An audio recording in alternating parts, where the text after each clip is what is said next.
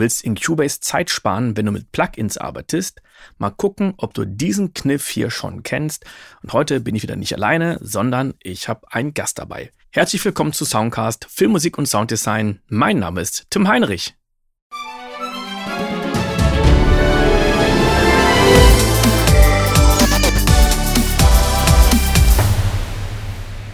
Herzlich willkommen zum zweiten Teil Cubase Live Hacks mit Simon. Der kann euch jetzt nämlich zeigen, wie man noch ein bisschen schneller arbeiten kann. Ich hatte bei mir nämlich das Problem, dass Penteo, ein Upmix-Plugin für 5.1 Dolby Atmos, immer die Einstellungen vergessen hatte. Und da sagte Simon, ja, das kannst du doch einfach so machen. Und das hat bei mir lange nicht funktioniert. Und heute, wo Simon da ist, hat es funktioniert. Ja. Und das ist nicht nur eine Sache, die cool für Penteo ist, sondern eigentlich für jedes äh, Plugin. Und du nutzt das, was du uns jetzt zeigst, gar nicht für Penteo, heißt ja gar Ja. nicht, sondern für welches Plugin? Ich benutze immer beim Frequency Equalizer. Jo. Ja. Dann zeig mal, was du da wie, warum machst. Also soll ich jetzt Frequency oder Penteo? Nö, machen wir es mit, mit Frequency, mit dem Tool, was du nutzt. Okay, das ist ein bisschen anders. Merke Ja? ich gerade. Ähm, du musst hier noch auf Insert-Effekte gehen. Wir waren Ja, auf dem okay. Routing. Mhm.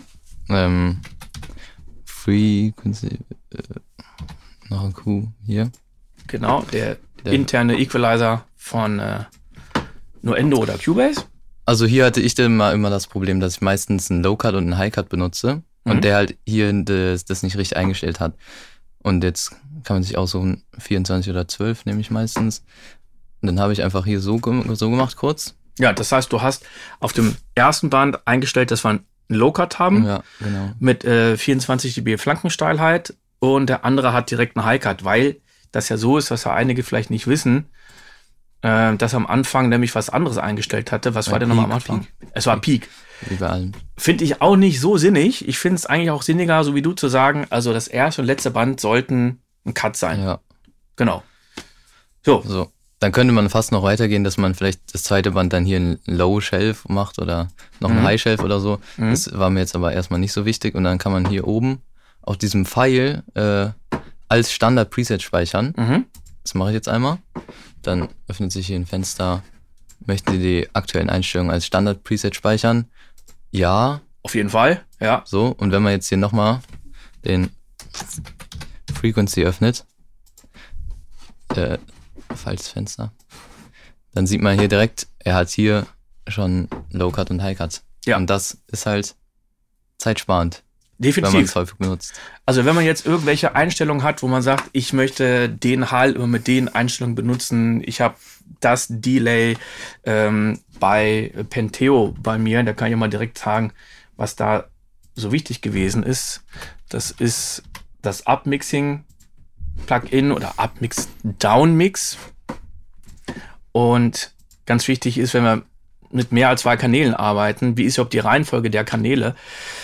Bei Surround, da können wir haben Left, Center, Right und so weiter und so fort. Aber ich habe hier bei mir in Nuendo nicht Left, Center, Right, sondern Left, Right, Center.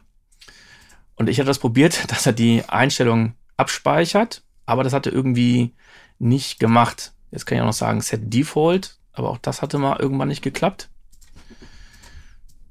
Es gibt auch so Dinge, die nicht funktionieren. Bei ähm, Speakerphone zum Beispiel, das äh, Plugin von Audio Ease, da habe ich das manchmal, dass die Oberfläche,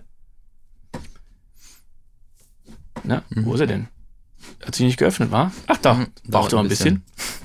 Ja, äh, wenn ich dann hier irgendwo drauf gegangen bin, dann ist manchmal diese Oberfläche, wo ich jetzt die verschiedenen Telefone auswählen kann, ähm, war unabhängig von dem, von dem Rest. Also das war nicht mehr alles in einem Fenster, sondern es waren zwei Fenster, Ah, okay.